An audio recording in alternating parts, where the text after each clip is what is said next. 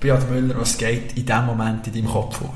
Es ist so ein bisschen Rückblick-Ausblick-Stimmung. Also Rückblick im Sinne von, die Saison ist kurz vor Ende. Wir haben vor allem natürlich die Olympischen Sommerspiele gehabt, wir haben EM, WM gehabt.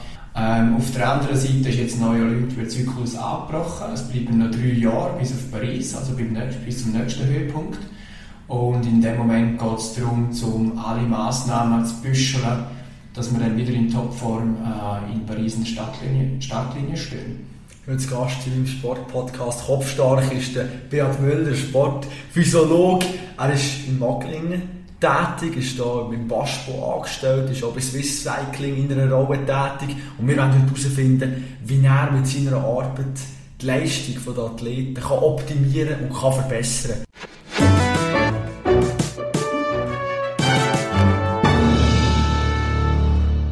Beat, erzähl uns doch mal kurz, wie sieht dein Arbeitsalltag aus? Was machst du ganz genau? Es ist nicht, es ist noch, es ist nicht so repetitiv, dass man es jetzt einfach gerade so könnte in einem Satz zusammenfassen aber ich würde sagen, es ist eine ideale Kombination aus Theorie und Praxis, äh, die aufeinander trifft, nämlich meiner Anstellung am BASPO, wo, wo es doch wo es um eine wissenschaftliche Institution ist, wo es darum geht, Erkenntnisse zu gewinnen, äh, sportwissenschaftliche Erkenntnisse zu gewinnen, um eben eine Sportart weiterzubringen. Und dann auf der anderen Seite die praktische Umsetzung bei Swiss Cycling, beim Sportverband, wo es dann wirklich, wo das Ziel ist, dass der, der Trainer, der Athleten die Erkenntnis weiterzugeben und ihnen helfen, dass sie die können im Feld umsetzen können. Wir hören da schon unglaublich viel Fachwissen vorhanden bei dir. Schauen wir mal kurz auf deine Karriere. Kannst du uns erklären, wie bist du überhaupt auf den Macklingen gekommen? Ich ja, mich umgeschaut, es sind nicht wahnsinnig viele Stellen da, also man muss da schon irgendwo durch etwas leisten. Wie hast du dir diesen Job verdient hier? Das ist, das ist tatsächlich so, die Stellen sind dünn gesät und ich, ich, ich schätze mich sehr glücklich, dass ich, dass ich da meiner Leidenschaft kann nachgehen in Macklingen. Ich bin, ähm, wie, so, wie so viele Junge, habe ich mal von einer Karriere am Velofahren geträumt und bin Velo gefahren dort mal Mountainbike. Ähm, ich habe viele gute Erfahrungen können sammeln mit den Startnummern am Lenker und der Brücke. Ähm, ich habe nicht jetzt irgendwie erwähnenswerte Resultate erreicht.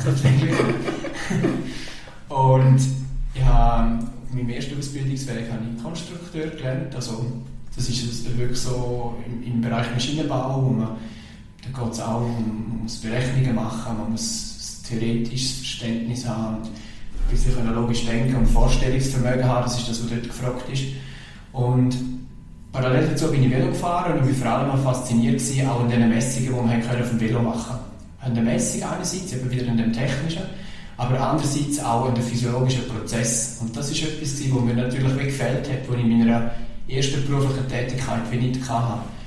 Und dann habe ich mich, das hat mich dann dazu bewogen, auf zweitem Ausbildungsweg das Sportstudium hier in Macklingen zu machen äh, da Sport studiert und habe nachher als äh, Diplomarbeit ähm, zwei verschiedene Belastungsprotokolle miteinander verglichen und geschaut, was der Effekt ist auf VO2 Max.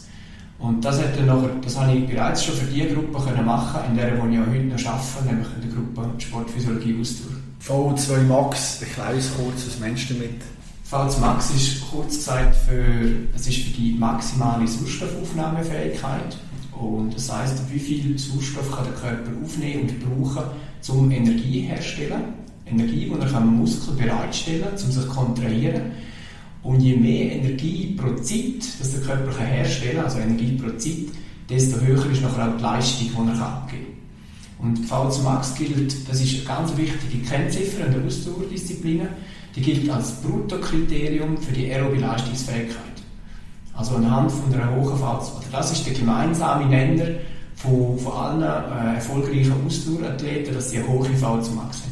Sehr gut. Du hast Mountainbike angesprochen, du hast Zahlen angesprochen, du hast deine Arbeit angesprochen, die du gemacht hast. Und all das zusammen hat dazu geführt, dass du im Jahr 2016 einen Award gewonnen hast. Swiss Olympic Science Award. Bist ausgezeichnet worden. Was hast du dort geleistet, dass du das dann bekommen hast. Das ist ja nicht einfach so ein Vorbeigehen mal kurz nicht mehr damit. Ähm, wahrscheinlich, also der Grund, wieso ich wahrscheinlich den gewonnen habe, ist, weil der Nino Schurter auch 2016 Olympiasieger in Rio geworden ist. Dank dir. Und, und äh, wir mit dem Forschungsprojekt sicher können einen Beitrag leisten zu diesem Erfolg. Ähm, und zwar ist es darum gegangen, ähm, ja, das ist eine verrückte Geschichte. Mir ist es darum gegangen, verschiedene Reifen gegeneinander zu vergleichen. Also eigentlich, ja, wenn wir jetzt Story, wenn wir jetzt ganz wieder ausrollen, ist es so gegangen, dass eigentlich sein damaliger Reifenhersteller ist auf, äh, auf uns zugekommen und hat gesagt, er hätte den ultimativen Reifen entwickelt. Und der sei so viel besser als alles bisherige auf dem Markt. Und er würde das gerne von einer unabhängigen Institution attestiert haben. Und dann haben wir, wir haben dort zwar nicht, nicht also bei uns in der Gruppe nicht wirklich viel äh, Erfahrung im Bereich so Sports Engineering, also so Reifentesten, weil unsere Kernkompetenz liegt im Bereich Physiologie, Sportphysiologie, Testing etc. Und dann zum Glück haben wir genug Vorlauf gehabt, das war irgendwie 2013, gewesen, wo er mit dem gekommen ist. Und es ist im Hinblick auf die, also das Ziel ist schon gewesen, die Leistungsoptimierung auf die Olympischen Sommerspiele 2016.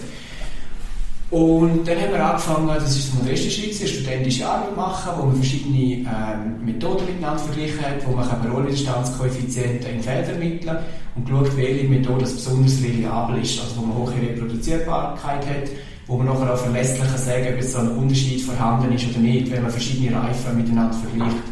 Und das ist so der erste Schritt die äh, verschiedenen Methoden miteinander zu vergleichen, die Reliabilität in Erfahrung zu bringen. Und dann sind wir wieder auf den Reifenhersteller zugegangen, haben nach diesen Reifen gefragt, ähm, haben dann auch gesagt, du, wenn wir diese Untersuchung machen, das war eher ein grosser Umfang, dann würden wir auch die Reifen von allen anderen Schweizer Nationalmannschaftsathleten testen sind dann dort auch auf die Athleten, auf Teams zugegangen und die haben uns dann wirklich aus erster Hand die Reifen gegeben, mit denen, wo sie in Weltcup, EM und WM fahren. Was teilweise auch so, so äh, exklusive Reifen sind, wo man jetzt nicht, äh, im, also wo man nicht ab der Stange kann kaufen Dann haben wir alle die Reifen getestet. Das ist dann äh, das ist ein grösseres Unterfangen gewesen, weil die die Tests, die Tests haben wirklich von außen stattgefunden, also sogenannte Real-World-Conditions, wenn wir würden sagen, auf, auf Wurzeluntergrund, auf Kies, auf Wiesen. Und wir haben immer morgen extrem früh müssen machen dass wir noch windstille Bedingungen vorgefunden haben, weil der Wind wäre natürlich ein Störfaktor äh, bei dieser Gleichung. Und dann haben wir, haben wir es wochenweise getestet, angefangen die Daten auszuwerten. Und dann haben wir mit, haben wir das ist jetzt so für mich völlig wieder erwartet gewesen, haben wir riesige Unterschiede gesehen zwischen den Reifen, weil es sind, wie gesagt, die Reifen sind nicht vom Bauen Hobby gewesen, sondern das sind wirklich die Reifen von unseren Weltcup-Athleten. Es hat riesige Unterschiede zwischen den, den Reifen. Und was eigentlich so ein bisschen die, die tragische Wende ist von dieser Geschichte, dass die, die beiden Reifenpaare, wo das Ganze, oder der eine Prototyp, wo das ganze Testing ausgelöst hat und so, das, ist, das hat sich dann so im letzten Drittel wieder gefunden von all diesen getesteten Reifen. Und, und das hat dann dazu geführt, dass wir, also es sind zwei Erkenntnisse gewesen. Das erste ist, wo es gibt riesige Unterschiede zwischen den Reifen, wo auch wirklich einen praktischen, also einen Effekt hat nachher auf, äh, auf, die, auf die Geschwindigkeit und die Endzeit des Athleten. Und die zweite Erkenntnis war, dass die Reifen, mit denen der Nino dort mal aktuell gefahren ist, dass sich die im letzten Drittel, im hinteren Drittel befinden, also zu den, zu den weniger äh, kompetitiven gehören. Und das hat nachher ausgelöst, dass der Nino hat dann in der äh, Wettkampfsaison 2016 hat er sich dann umgeschaut nach anderen Reifen, wo eben konkurrenzfähig sind und wo für ihn auf dem Fahrgefühl her gestimmt haben und hat dann dort den Reifenhersteller auf die Olympischen Spiele hergewechselt. Das ist eigentlich dank dir nachher, hat er schneller einen Reifen bekommen und hat vielleicht auch wegen dem nachher Gold geholt. Das hast du schon gewiss weiten Einfluss. Du darfst schon die Goldmedaille, einen ganz kleinen Teil, darfst du dir auch zusprechen, nicht? Ähm, ja, ich würde so sagen, der Nino ist nicht die anderen Reifen, also andere haben natürlich auch die Reifen für die Konkurrenz untersucht und die haben auch schnelle Reifen gehabt. Aber es ist sicher so, dass das Material, wenn man Untersuchungen im Materialbereich, da gibt es einen gewissen Offset, wenn man in den Wettkampf geht. Und entweder hat man die 2-3% Vorsprung dann eben, oder man hat sie nicht. Und das hat dort sicher einen Beitrag, äh, sicher einen Beitrag dazu gewesen.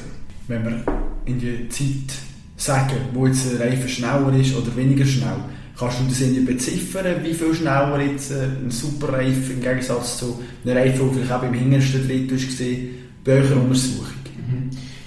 Ja, das ist, das ist spannend, weil eben die grossen Unterschiede, die tut man im ersten Moment in Form von einem Rollwiderstandskoeffizient quantifizieren. Also das ist eine dimensionslose Zahl, äh, die das Abrollenverhalten von einem Reifen bei einem spezifischen Untergrund charakterisiert. Und aus, aus dem Rollwiderstandskoeffizient heraus, dem Systemgewicht und der Gegebenheiten der Strecke kann man nachher äh, das mathematisch modellieren und eben den Effekt auf die Leistung oder auf die Zeit berechnen.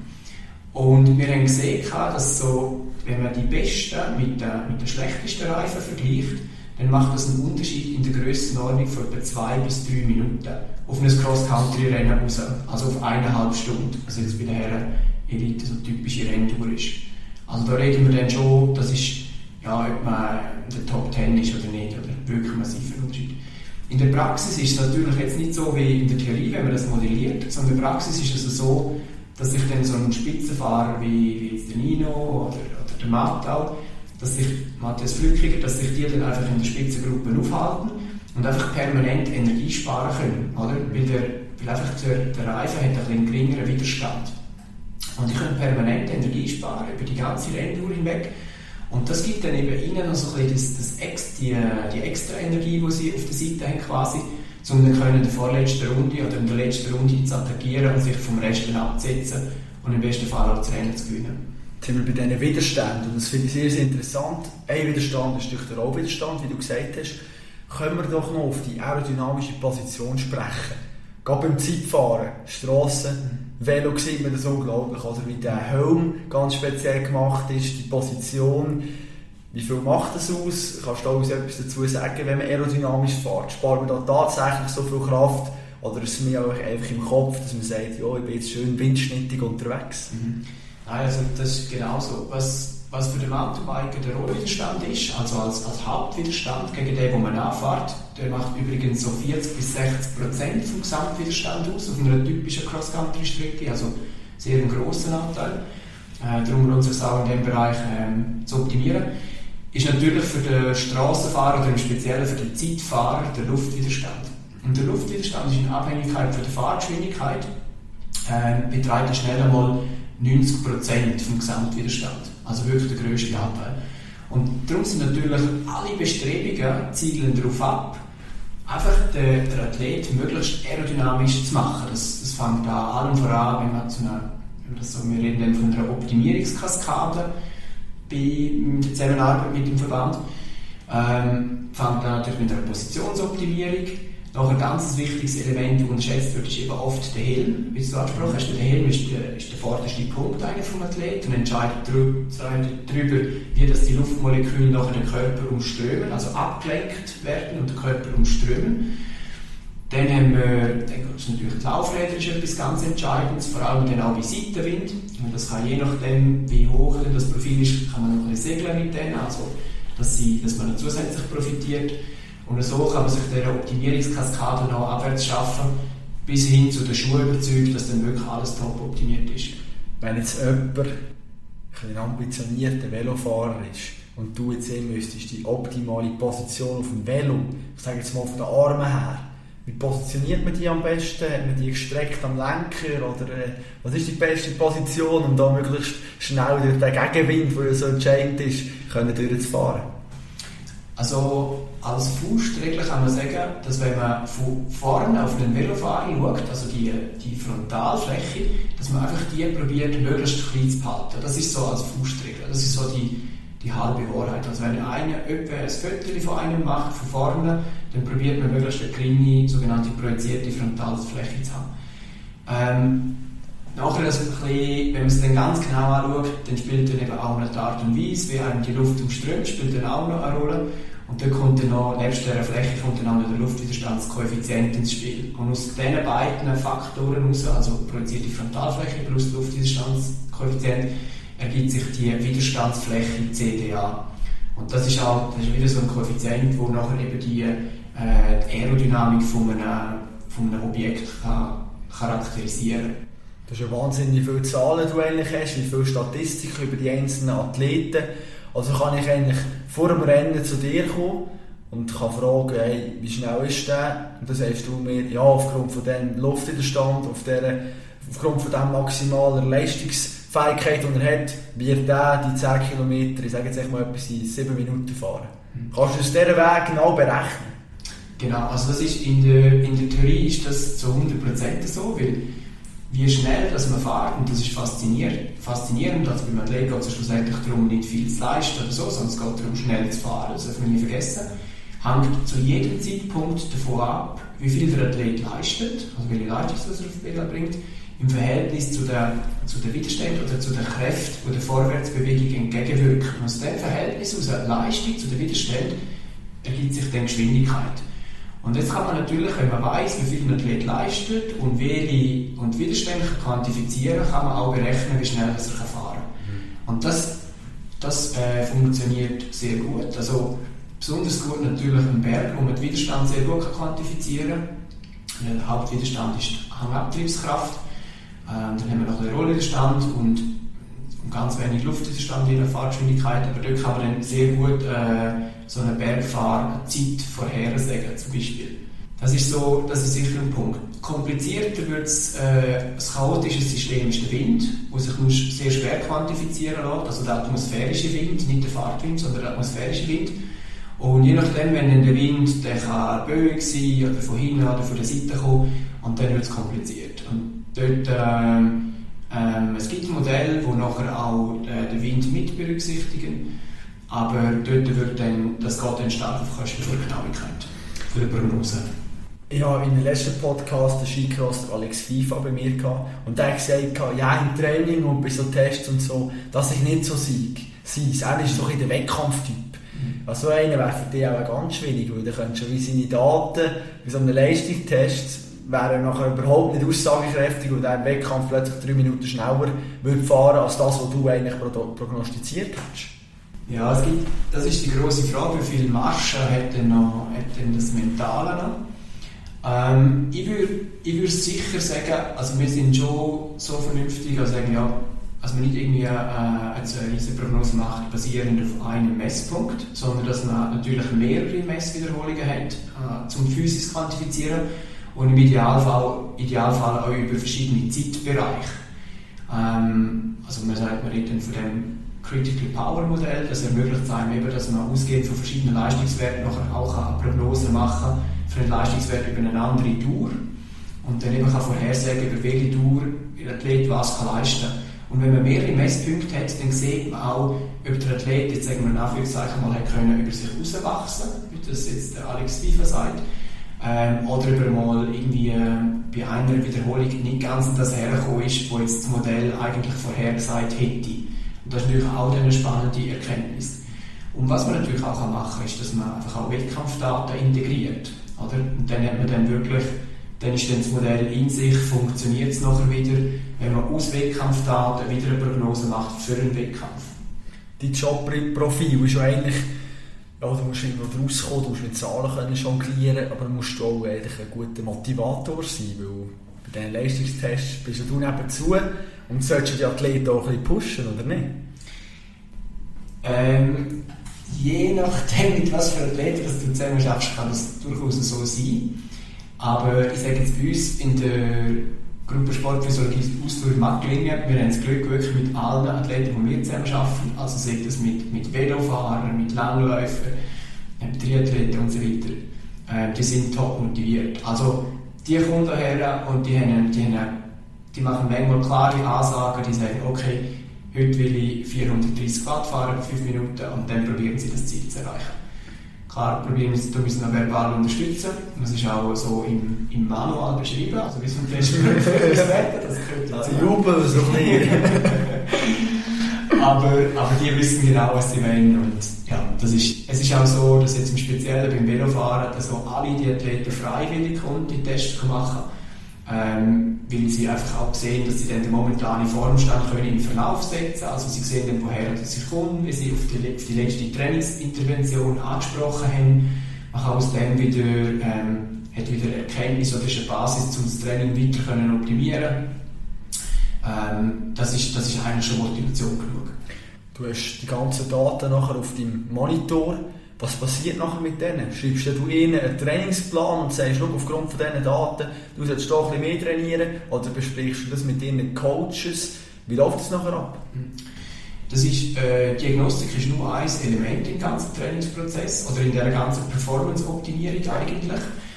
Ähm, Sie haben es so, wir machen Diagnostik. Äh, für die Testbesprechung wird nachher auch der Coach eingeladen. Oft ist der, Heimtrainer da, also der persönliche Trainer vom Athlet, plus auch der Nationaltrainer.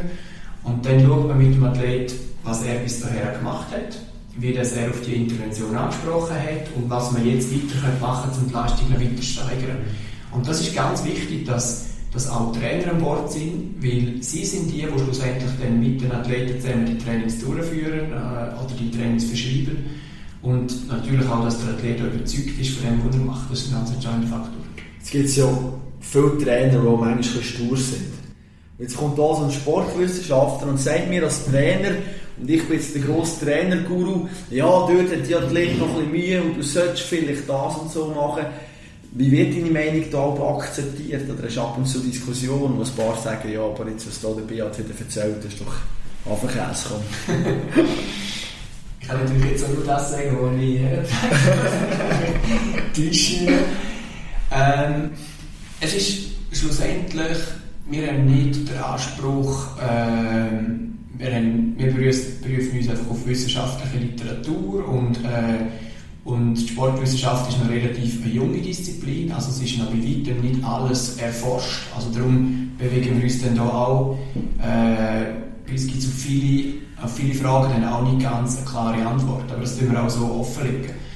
Ähm, bei uns ist, auf was wir uns berufen, ist einfach, dass wir eine reliable Diagnostik haben. Also wenn die Athleten kommen und die Messungen machen, dann können wir sagen, ob das eine wahre Veränderung ist oder nicht, weil wir, wir haben eine nachgewiesene Messgenauigkeit hier in Macklingen.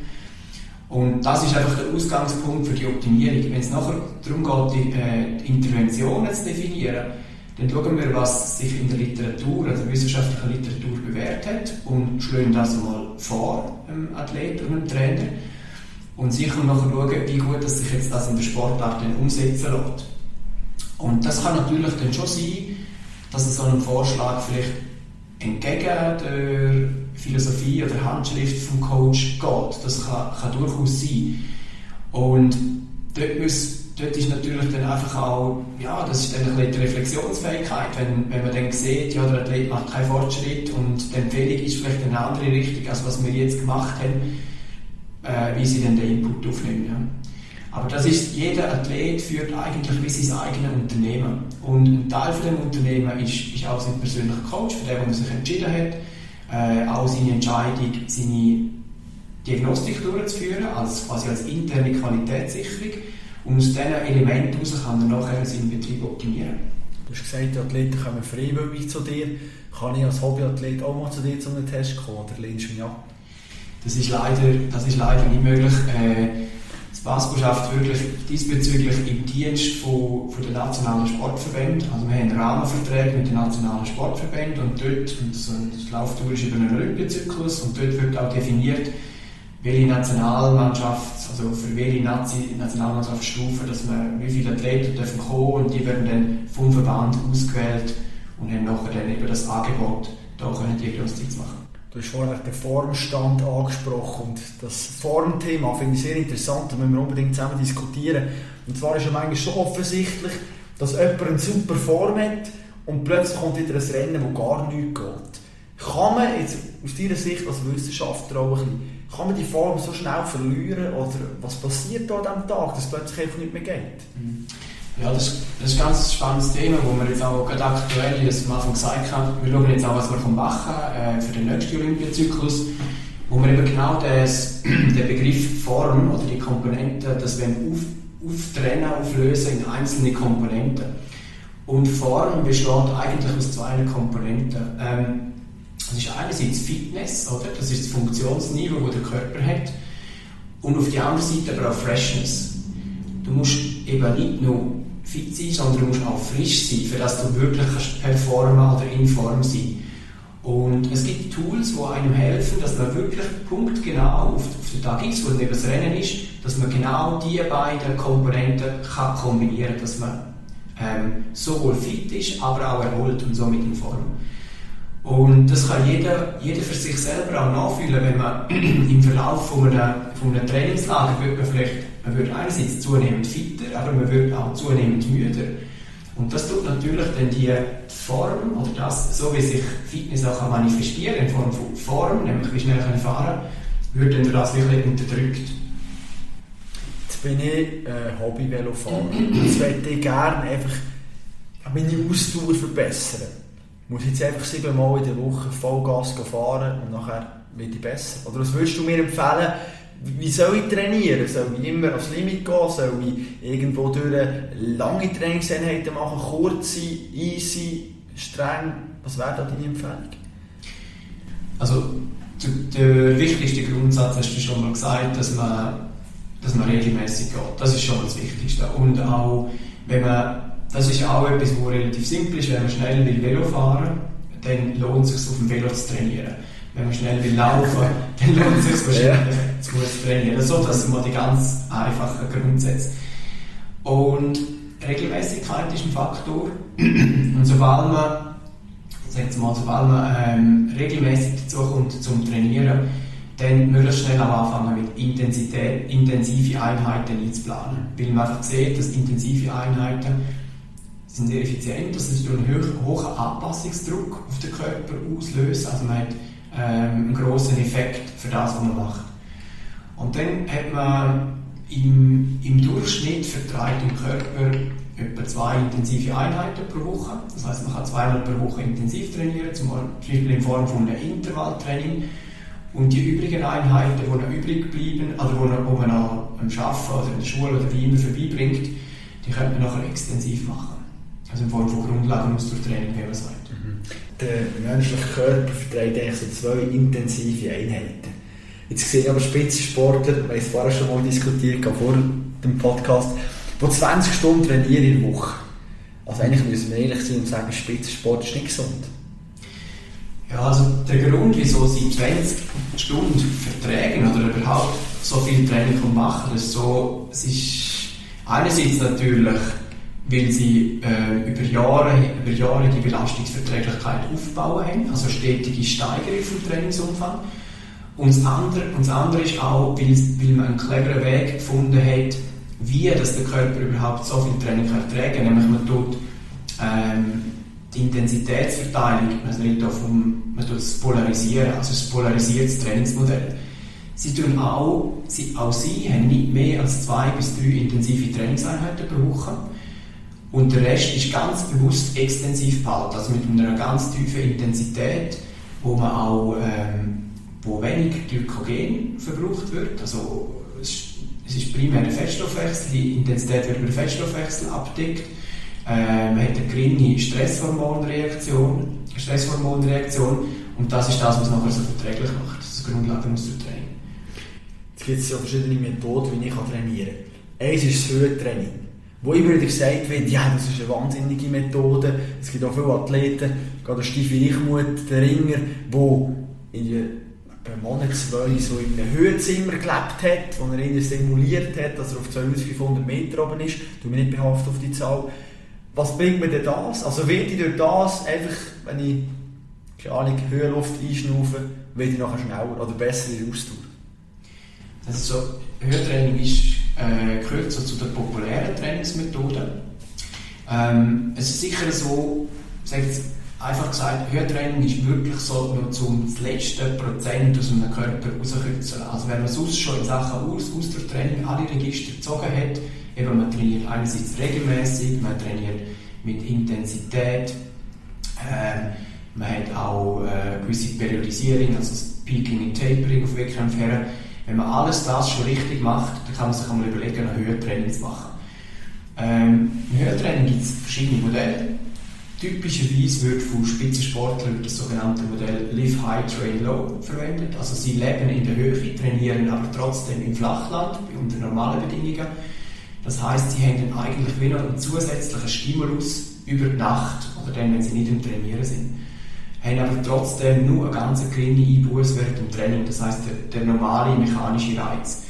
Und der, die Zeit, die sie in der Höhe verbringen, wird äh, die Produktion der roten Blutkörperchen zusätzlich stimuliert. Also man hat die, die aufbauenden Prozesse leicht an überwiegen, man, hat ein bisschen mehr rote Blutkörperchen und die roten Blutkörperchen, also im Speziellen das Hämoglobin, äh, ist auch der limitierende Faktor für die Sauerstofftransportkapazität. Das heißt, es kann mehr Sauerstoff transportiert werden, wenn man mehr rote Blutkörperchen hat. Und wenn man mehr Sauerstoff kann transportieren kann, hat man wieder eine höhere VZ Max und eine höhere VZ Max führt nachher wieder zu einer höheren Leistungsabgabe.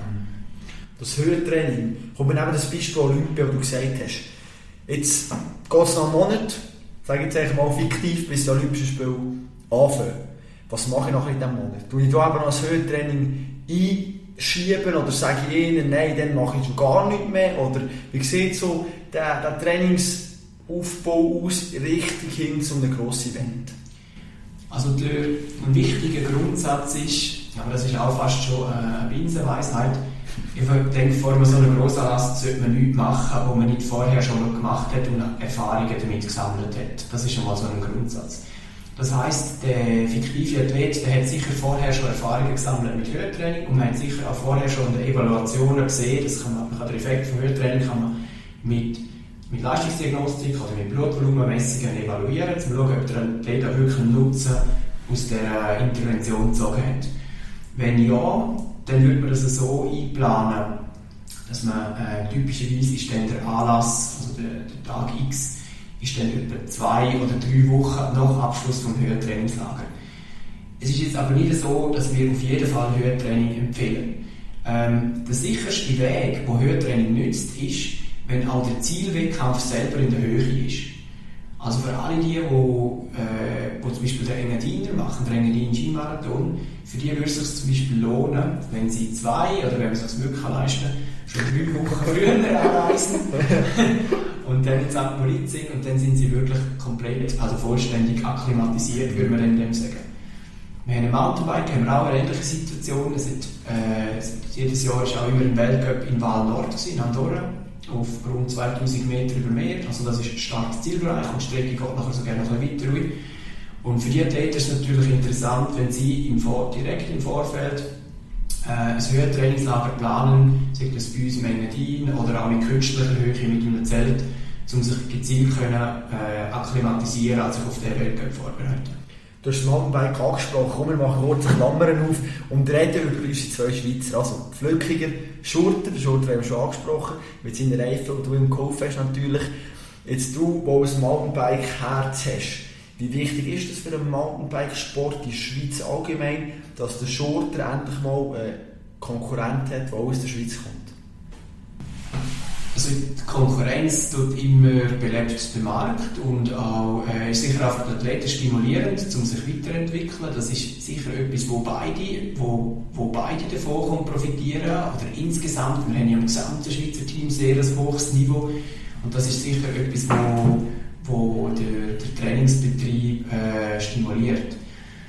Das ist, das ist sicher etwas, für uns jetzt aus, aus Verbandssicht ist natürlich, mehr, ist natürlich eine absolute Luxussituation, wenn wir zwei Fahrer haben, die auf absolutem Weltklasse-Niveau vorne mitfahren können. Das ist sensationell.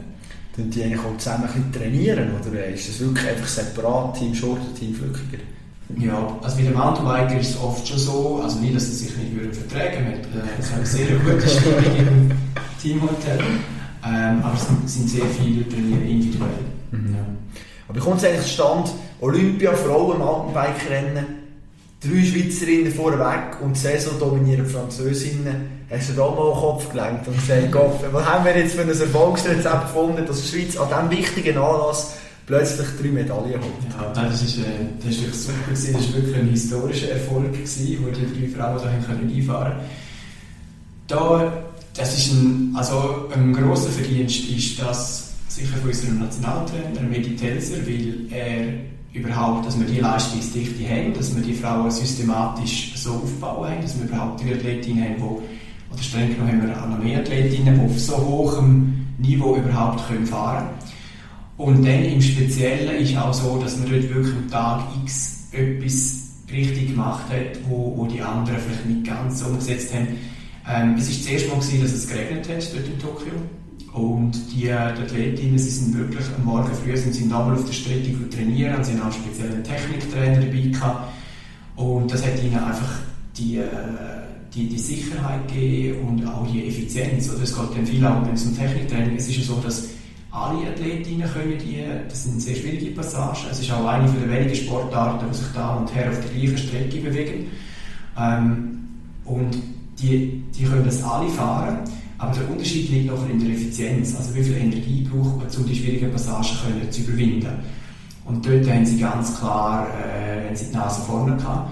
Und das hat sich nachher dann vor allem, wenn es um Effizienz geht, über die zunehmende Renndauer kommt das je länger, je mehr zum Tragen und von dem haben sie extrem können profitieren Du sagst, Frauen und Männer, lass uns kurz den Vergleich machen. Wie, wie groß ist der Unterschied?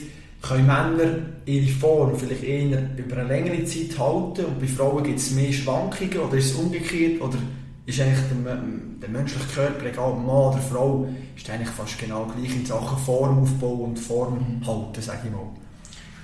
Ähm, also der, wenn man jetzt ähm, wieder als, als Indikator VO2 Max herzieht, als, als Leistungsindikator, ähm, dann ist es so, dass sich Frauen und Damen und Herren äh, nicht voneinander unterscheiden, wenn man Frauen auf, also wenn man beide auf das Lean, äh, Lean Body Mass skaliert, also wenn man VO2 Max auf die Magermasse skaliert. Ähm, Frauen haben äh, genetisch bedingt ein bisschen höheren Körperfettanteil. Und das führt nachher dann zu einem Leistungsunterschied von etwa rund 15% Ähm, was den Formaufbau angeht, ist es so, sage ich jetzt mal, dass man da vielleicht noch nicht so viel weiß. Also sicher könnte man noch äh, könnte man zum Beispiel das Training noch besser auf den Zyklus abstimmen, was ja einen Einfluss hat auf die Hormone. Das ist jetzt etwas, wo, wo meiner Meinung nach Potenzial hat. Und sonst wird eigentlich aktuell der Formaufbau zwischen von den Damen und Herren unterscheidet sich nicht groß. Was eine interessante Entwicklung ist im Mountainbike, plötzlich kommen Leute vom Strassenrennen, Pitcock, Van der Poel, können Mountainbike fahren und gewinnen dort Rennen. Jetzt sage ich mal, für einen Mountainbike-Sport ist das gut wegen der Publicity, aber doch jetzt als Außenstehender staune ich manchmal, wenn ich sage, ja, aber warte jetzt mal, der ist doch auf der Straße, kommt das Mountainbike-Rennen fahren und gewinnt. Spricht er nicht für das Niveau der Mountainbike-Fahrer, oder wie siehst du das? Hm, ja, die zwei, die du genannt hast, die sind ja, also die sind auf, die tanzen auf verschiedenen Hochzeiten, wenn man so sagen, und ähm, beide haben als haben auch ihre, äh, sind viel quer gefahren, das heißt, sie sind technisch, fahrtechnisch sehr versiert, sie sind sehr effizient. Und wenn man jetzt von, äh, von einem Vanderpool oder von einem Pitcock mal geschlagen wird, dann muss man sich nicht verstecken, die sind, auch wenn sie auf der Straße fahren, können sie dort auch zu den allerbesten, also das ist jetzt überhaupt, ich sehe das überhaupt nicht nachteilig, sondern wirklich auch so im Sinn von, dass die das Ganze, auch der Austausch, dass sie aufzeigen, dass man auch in, in mehreren Disziplinen kann erfolgreich sein kann. Äh, ich, hoffe, ich hoffe auch, dass mehrere Athleten dem Beispiel folgen und auch probieren, in, in, sich in mehreren Disziplinen probieren. Ja. Wir sehen auch bei uns beim Mountainbiken Athleten, die durchaus Potenzial hätten, eben wo man die Diagnostiker kennt, die das Potenzial hätten, auf der Straße erfolgreich zu sein aber sich da fast noch ein zu fest im Mountainbikesport äh, festklammern. Wie, wie groß ist die Gefahr nachher von einem Übertraining dort? Wenn ich zwei Disziplinen habe, will ich überall gut sein, will ich ein bisschen Mountainbike trainieren, auf der Straße auch gut sein, das ist ja nachher auch, auch ein schmaler Grad, wo man da sich drin befindet. Absolut, das ist dann, das ist dann nachher natürlich eine Challenge, dass, dass man nachher wirklich die ähm, eine gute Saisonplanung hat, äh, Belastung auch gut dosiert und da können dann nachher eben so so ein Modell, wie wir es schon angesprochen haben, den Performance Manager, wo man eben genau probiert, den aktuellen Load in Relation setzen zur Fitness, die man hat, kann einem natürlich da behilflich sein, dass man bei dieser, bei dieser Gratwanderung dann das Maß findet. Mhm. In Mackling haben wir ein riesiges Trainingszentrum. Ich bin verschrocken und raufgefahren. Die Baustelle, die es hat, da wird überall gebaut, das ist unglaublich. Jetzt hat es in Cham auch etwas gegeben, und zwar das OIM. Mhm. Auch ein Trainingszentrum. Wie stehst du zu dem? Ist das äh, eure Konkurrenz sozusagen? Boah, das ist jetzt eine schwierige Frage. Also, ich würde sagen, wir haben jetzt im Macklingen ist jetzt nicht so, dass wir uns jetzt einfach über die Infrastruktur profilieren, mhm. sondern eigentlich würde ich sagen, unser Steckenpferd ist wirklich, dass wir schon seit, seit vielen Jahren ähm, eng mit dem Verband zusammenarbeiten, auch viele Erfahrungen haben können sammeln also Know-how können aufbauen und das ist eigentlich so unser Steckenpferd und das ist einfach etwas, wo auch, auch Jahre, auch Jahre braucht, um, um das Know-how aufbauen ähm, Infrastruktur kann man relativ schnell kaufen und aufbauen, aber nachher dann das auch wirklich sinnvoll zu betreiben und auch aus diesen Daten die richtigen Schlüsse zu ziehen, das ist dann eigentlich die hohe Kunst. Aber da schaffen wir nicht zusammen. Jetzt Makling und das OIM und tut Daten austauschen oder tut sich gegenseitig weiterhelfen mit vielleicht Gerätschaft und so. Das ist wirklich so ein bisschen abgrenzt voneinander. Das kann ich jetzt nicht, so nicht beantworten. Es ist so, dass, ähm, dass wir jetzt im Speziellen beim, beim Velofahren sind wir jetzt äh, sind wir eigentlich gut aufgestellt und haben jetzt nicht vorgesehen, zusätzliche Unterstützung zu holen. Ähm, ich gehe aber davon dass es bei anderen Sportarten wie Eishockey sicher anders ist und dass wirklich zu eurem ein wichtiger Player, ganz ein wichtiger Player wird sein und dass es dort wirklich darum geht, nachher auch ähm, dass, dass die institutionell, dass man da optimal zusammenarbeitet, um nachher das Bestmögliche für den Athleten rauszuholen. Uns zum Schluss noch kurz auf die ganze Verwissenschaftlichung zu sprechen kommen. Aber ich habe es auch immer angesprochen, dort auch. Es wird immer mehr auf jedes Kalorien-Teil noch geschaut, was die Menschen dort essen, die Athleten und so weiter ist auf der einen Seite eine super Entwicklung, finde ich, aber man muss doch aufpassen, irgendwo fühlt der Mensch auch selber jetzt, ob er müde ist oder nicht. Und wenn da irgendein Programm kommt und man sagt, ja, eigentlich bin ich parat, aber ich fühle mich nicht gut, und dann sagt der Trainer, ja, du musst jetzt liefern, weil äh, das Programm sagt, hey, das ist ein grüner Bereich. Das ist ja auch äh, noch gefährlich, oder? Also die Tools muss man dann schon äh, gewiss weit auch ein bisschen gescheit einsetzen. Mhm. Ähm, also Tools sind sicher, sie helfen einem, ähm, eine komplexe Situation zu objektivieren, ähm, vielleicht auch differenzierter anzuschauen, als wenn man nur äh, auf das Bruttobefinden schaut, dass man das noch mehr kann, vielleicht auch die Ursache ausfindig machen, wieso fühle ich mich jetzt so, wie ich mich fühle, und was könnte auch die Ursache sein für das, was ist die Ursache, für, wenn es mal nicht so gut gelaufen ist, aber was ist auch ausschlaggebend gewesen, wenn es mir eben gut gelaufen ist. Und dass man eben den Zustand, wenn es einem gut gelaufen ist, dass, der eben auch, dass man den probiert auch reproduzierbar zu machen. Und das sind genau dort, wo, wo die Wissenschaft kann den Hebel ansetzen kann. Ich würde so gerne das andersrum sagen. Ich würde so gerne sagen, dass einem eben die Objektivierung äh, hilft dem Athlet auch oder einem Mensch, sich selber besser zu kenn kennenzulernen und auch vielleicht einmal sehen, dass vielleicht das Gefühl auch ganz stark beeinflusst durch einfach momentane äußere Sachen und äh, dass man sich vielleicht manchmal auch dann täuscht. An was ist der Beat Müller im Moment am Tüfteln oder am Forschen? Gibt es etwas, was du im Kopf hast und sagst, boah, das ist ein Projekt, das werde ich in den nächsten Jahren gerne angehen oder bist du schon am Angehen? Ähm, es ist so, dass wir, wir probieren die ganze Performance-Optimierung, ich sage bewusst Performance, nicht Leistung, probieren wir sehr ganzheitlich anzugehen. Eben Performance im Sinne von den meisten Fällen ist das Geschwindigkeit im Velofahren, also wie schnell das man fährt.